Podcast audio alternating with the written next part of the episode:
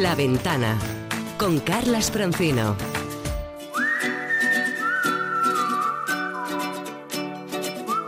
El mejor de los viajes siempre es el próximo. Hey there, let's get away.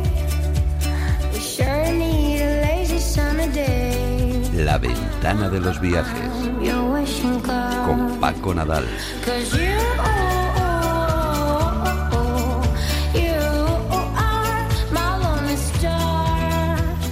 Paco Nadal, buenas tardes, amigo. Hola, ¿qué tal? Muy buenas ¿Cómo tardes. estás? Oyentes viajeros de la ventana. Hoy Paco ha preparado un menú muy especial.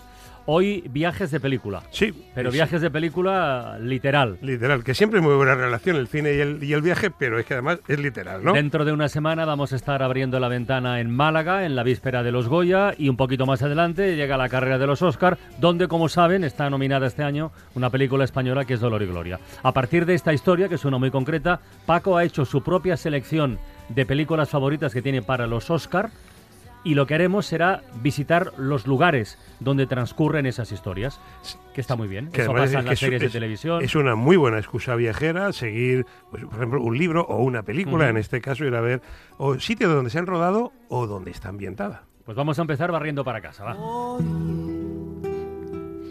Quiero la estrella de eterno Dolor y Gloria aspira a dos premios, el Oscar a Mejor Película de Habla No Inglesa y Mejor Actor para Antonio Banderas. La Filmoteca ha restaurado Sabor. Han decidido que es un clásico. Y la han programado para un ciclo de, de cine rodado en Madrid. Bueno, me llamaron para pedirme que la presentáramos juntos. Y no saben que no nos hablamos desde el rodaje. Bueno, si lo saben no me han dicho nada. A ver, los escenarios de Dolor y Gloria, Paco. Pues Banderas que hace un papelón. Por cierto, quien haya visto la película sabe que es muy autobiográfica de Pedro. Pedro nació en Campo de Criptana, un pueblecito de, del campo de Calatrava, de la zona de Ciudad Real, y allí hay muy buenos destinos, yo diría dos.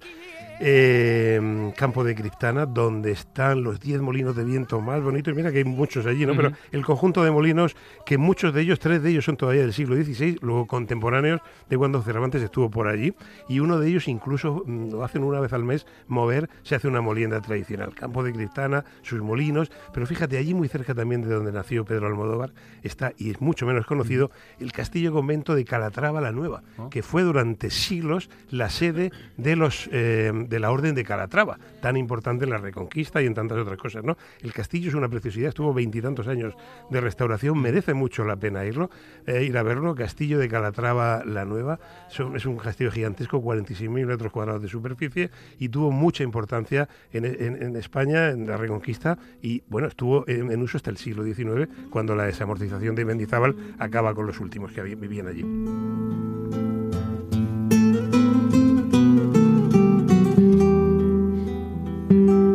El cine es fantástico, entre otras cosas, porque sí te permite viajar, así que de los Molinos de la Mancha nos vamos ni más ni menos que a Nueva York. I started a joke which started the whole world crying. donde discurren las andanzas del Joker. ¿Te parece gracioso?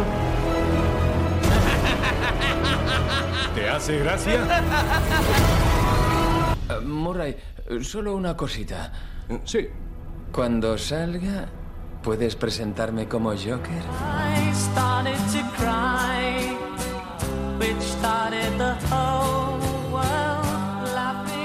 ¿Te gustó, por cierto, la peli, verdad? Pues mira, esa todavía no la he visto, lo Ah. confieso. Esa me queda y quiero ir a verla. Estoy todas, pero esa todavía me queda. Pero eh, reconozco que fíjate que es difícil buscar un nuevo o popularizar un nuevo escenario de Nueva York. Eh, después de todas las películas que se han rodado allí, todos los mitos, ¿no? Bueno, pues el Joker lo ha conseguido con unas escalinatas que aparecen en la película, 92 peldaños que están en el Bronx, en el barrio, en un modesto barrio del Bronx, en High Bridge, muy cerca del legendario Yankee Stadium.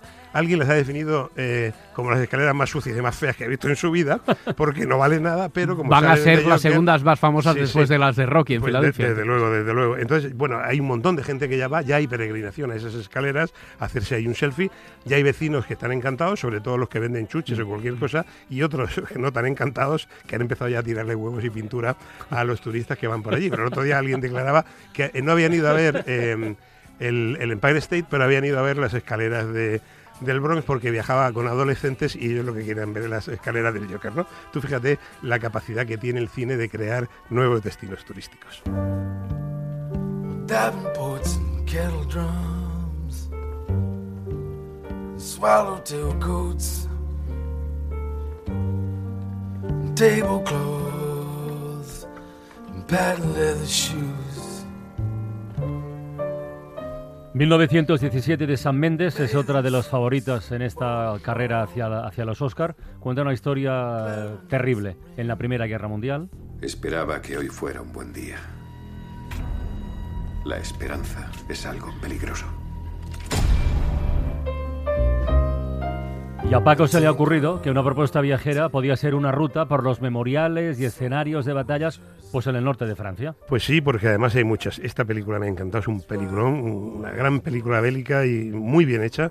eh, y además en unos escenarios perfectamente reconocibles, porque en Francia, el norte de Francia, la región de Nord-Pas-Calais, eh, hay una, ruta, le llaman le Chemin du Mémoire, las- los caminos de la memoria, que recorre todos los cementerios y memoriales que hay de la Primera Guerra Mundial, que por desgracia son muchos. En una sola batalla, la de Fromelles, murieron en 48 horas 5.500 jóvenes australianos que acababan de llegar. Tú imagínate venir desde Australia allí y duras 48 horas. Fue una carnicería, una más de tantas en esta horrorosa guerra mundial, si es que hay alguna que no es horrorosa. Bueno, de Chemin du Mémoire, pues puedes ver el memorial y el museo de Thiepval, el museo de Perron, el memorial de Villers-Breton, el memorial canadiense de Bimini. Quien quiera, eh, empieza en Lille la ruta y hay muchos, igual que pasa con la Segunda Guerra Mundial en Normandía, Omaha, Eso iba a preguntarte, el turismo eh, bélico, por llamarlo Sí, así, de recuerdo bélico. tiene, tiene, Mucho, tiene potencia, mucho, ¿verdad? sí, tiene sí, muchos seguidores. Estoy pensando, por ejemplo, el escenario de la batalla de Culloden en, en Escocia es un destino turístico. Y estas rutas de la... Fíjate, mm, quizás no tanto de la Primera Guerra Mundial, porque parece que pilla más lejana. De la Segunda Guerra Mundial todavía hemos conocido a, a- a protagonistas. Pero sí, sí, en el norte de Francia, eh, que por desgracia fue uno de los campos de batalla más sangrientos, hay mucho. De la Segunda Guerra Mundial y toda esta zona de la Primera, que ahora, a raíz de la película 1917, estoy seguro que se volverán a poner de moda como destino turístico.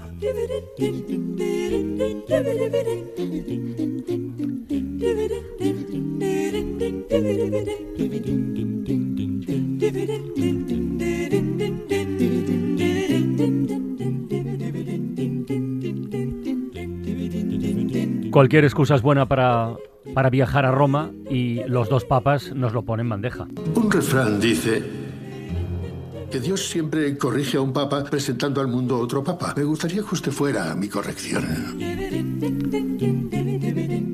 Los dos papas de Fernando Meirelles tienen a sus protagonistas Anthony Hopkins y a Jonathan Price eh, como aspirantes al Oscar a Mejor Actor y Mejor Actor de Reparto. Y película que si no la han visto les recomiendo porque es genial, me encantó. Esa, esa no, de- esa no la he visto yo. Pues Me esa pasa a mí ti- con esta lo que que, verla. Yo creo que alguien dice, bueno, esto está patrocinado por el Vaticano porque es un, vamos, el Papa, quedan bien, creo al final los dos, pero sobre todo el Papa Francisco, ¿no? A ver, esto nos llevaría a ver, obviamente, los museos vaticanos con toda la cola que hay que hacer y comprar la entrada con mucho tiempo. Sabéis, yo me preguntaba cómo han podido rodar allí. Obviamente no han rodado en la Capilla No. Sistina. Está hecho en un estudio en Chinechita que reprodujeron la Capilla Sistina. Pero, Pero bueno, muy bien reproducida. Sí, sí, sí, porque da, da, da- el pego, ¿no? Eh, dicen que solo 3 centímetros más alta, pero vamos, menudo gastazo. Pero bueno, nos llevaría allí y nos llevaría, que yo también lo veo muy interesante, si quieres seguir el hilo de la película, a los escenarios del Papa Francisco cuando era Jorge Bergoglio en la Villa 31. ¿no? Esas primeras escenas que salen cuando él está hablando a la gente mísera, pobre de, de Buenos Aires, es la Villa 31, una de las más famosas villas miseria que rodean Buenos Aires. Esta realmente no la rodea, pues está en el centro, entre Recoleta y, Retiro. Y bueno, pues hay igual que pasa en las eh, favelas brasileñas, hay visitas turísticas, hay tour para ir a visitar la Villa 31. No es tan peligrosa como la ciudad de Deus, de, de Meirelles, de aquella primera película Qué buena era aquella película, Sí, ¿eh? sí, bueno, tremenda. Y la, y la favela que yo la he conocido y he estado allí ¿Sí? dentro, sí, sí, tremenda, ¿eh? de la, todavía durísima. Yo entré con permiso de Las, los... las- las Mm. favelas, si viajas a Brasil, eh, las puedes visitar. Sí, mira, hay una, la más, Depende de qué favela. la más turística es eh, Rosiña, en Río de Janeiro, Sí. que hay visitas turísticas y se puede entrar incluso a buena parte de ella bien. Hay otras, como Ciudad de Deus, que no puedes ir solo. Yo eh, estuve allí grabando un programa eh, de vídeo y tuve que pedir permiso y autorización de los malos. Y bueno, ya una vez que me habían dado permiso, eran mis colegas, pero me veía por ahí a chavales ¿Y pagas adolescentes. por eso? No, no, no, no, Ah, no, no, pagué no- no nada. te piden dinero. O sea, Vale. los tours turísticos sí. Yo Sí, entré sí, claro, claro. porque No, quería no, hacer digo- un digo- reportaje digo sobre los- los favelas. malos, los Era un reportaje para el país de gente que hace cultura en Sí. las favelas, que hay muchas, Ah, ¿no? sí. Entonces, a lo- los malos, con- a través de mis contactos, les contaron qué iba yo a hacer y dijeron, ah, sí, sí, puede venir. Y me encontraba por ahí a chavales con Kalashnikov y con AK-47 deambulando como por aquí pueden ir con un Porque, balón, ¿no? eh, Paco, y en el otro Dios. extremo, lo de Castel Gandolfo, quiero eh, decir, eh, hablando ya del retiro del, del Sí, antiguo Papa, de sí. Benedicto, eh, eso es prohibitivo, ahí ya no podemos ir. ¿no? Sí, no, acá tenga Gandolfo no creo que te dejen pasar. No, alquilan por Airbnb, Nada, ¿no? ese, Vale. ese- ese no se alquila, ¿no? Pero bueno, es curioso ir, si vas a Buenos Aires, aparte de ver lo típico, ir a, por ejemplo, a Villa 31 o alguna villa de estas, que es la otra cara de Buenos Aires que también existe.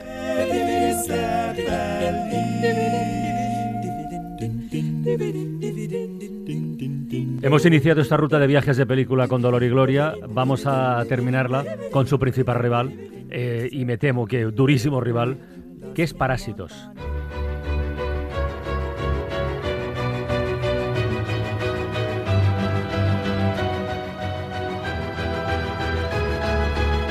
Cuenta la historia de una familia de lo más raro. Dasson es artista por naturaleza. Mira este cuadro. Qué gran metáfora. Tiene mucha fuerza. Es un chimpancé, ¿no? Un autorretrato. La perspectiva de un artista joven escapa al entendimiento. Quizás sea la genialidad de Dasson. Me gustaría que tomara clases. Han pasado tantos profesores de dibujo por aquí. Espere, señora. ¿Sí? Ah, se me acaba de ocurrir una cosa. Bueno, Parásitos, además de recomendarla, nos permite acercarnos, conocer, profundizar un poquito en Corea del Sur. Sí, sí, está rodada allí. Que además no- va a ser el país invitado en la próxima Justo, edición de mira, Fitur, viene muy que bien empieza la quien- próxima quien semana. quiera conocer bien eh, Corea, yo debería ser uno porque reconozco que es uno de los pocos manchos, mancha blanca que tengo en mi currículum. Nunca he estado más allá de, de Seúl en, en Corea, pero tiene que ser un país muy interesante. Seúl, el- los mercados de Busan, muchos templos patrimonios de la humanidad. Y aunque Parásitos realmente no es una película espectacular de paisajes, es casi más una obra de teatro porque transcurre mayoritariamente en la casa de los dos mm, familias protagonistas, sí que nos puede incitar a ir a ver Corea, que como bien decías, precisamente es el país invitado, país socio de Fitur 40, eh, la 40 edición. Fitur cumple 40 años y que empieza la semana que viene y que hablaremos aquí de Fitur, por supuesto.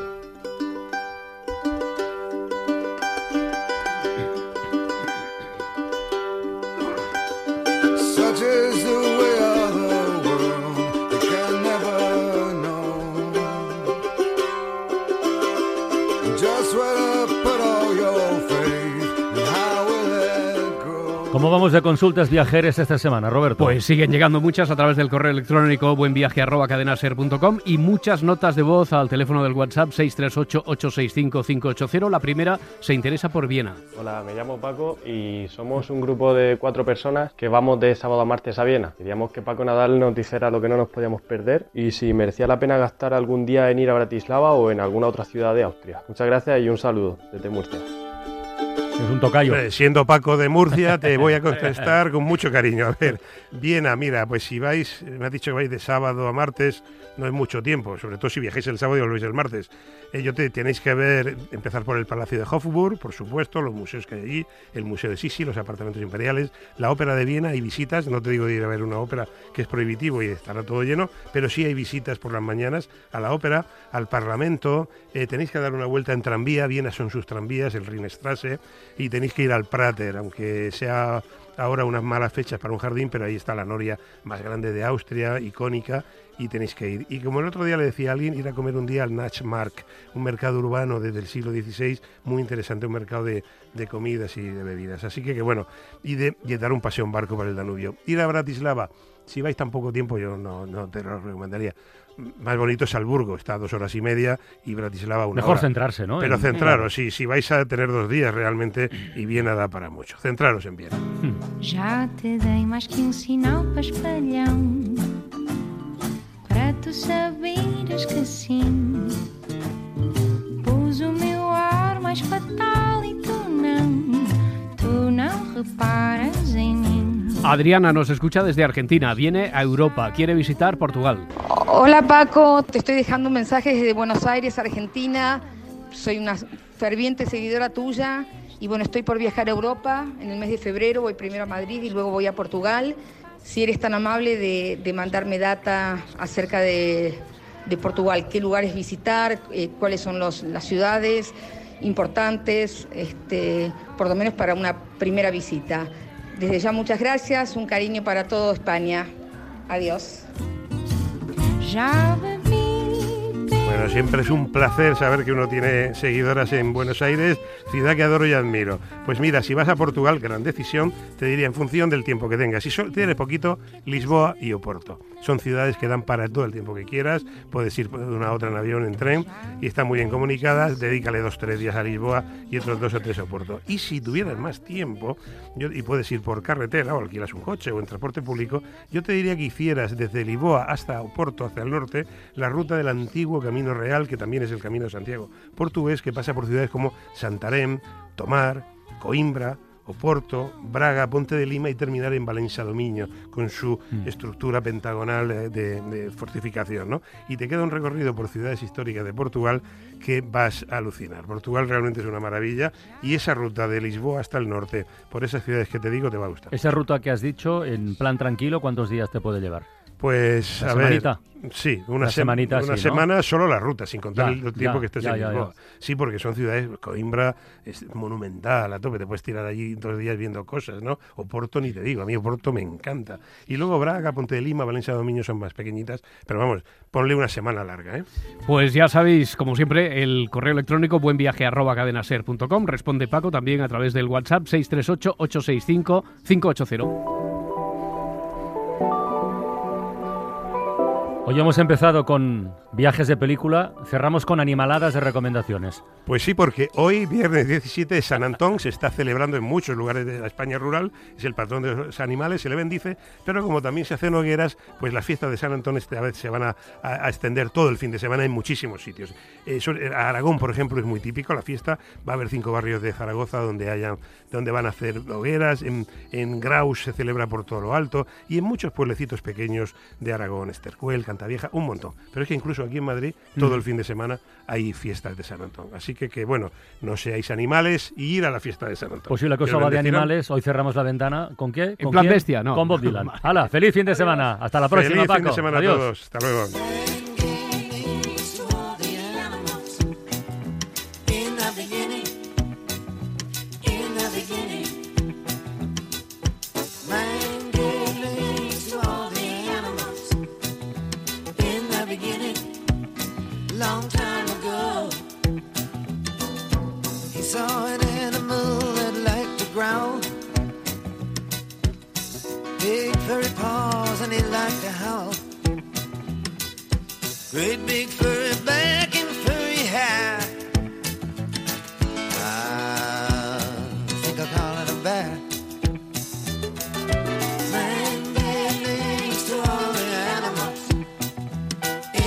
Beginning,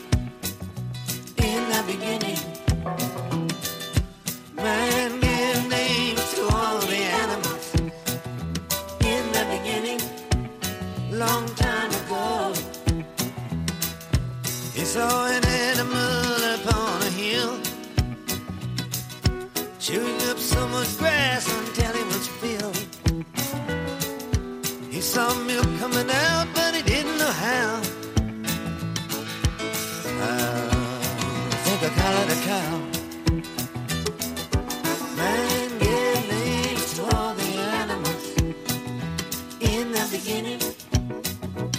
In the beginning. Man gave to all the animals in the beginning, long time ago. He saw an animal that liked to snort, horns on his head and they weren't too short. It looked like there was nothing that he couldn't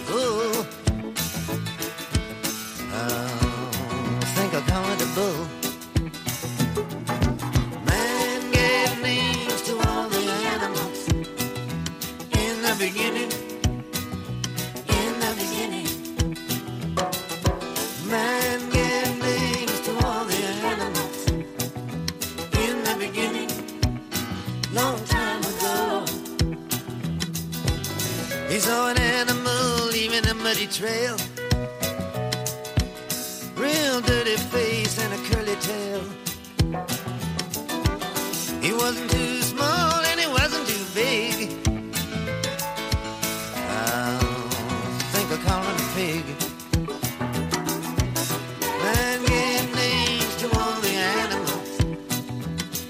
The beginning. In the beginning. Man gave to all the animals in the beginning. Long time ago. Next animal that he did meet had wool on his back and hooves on his feet. Eating grass on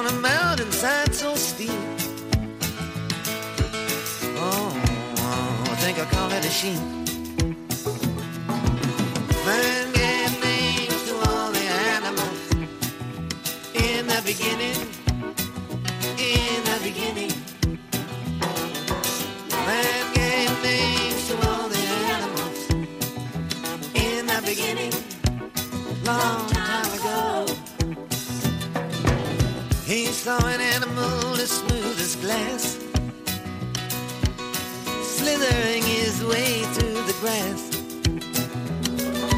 saw him disappear by a tree near a lake.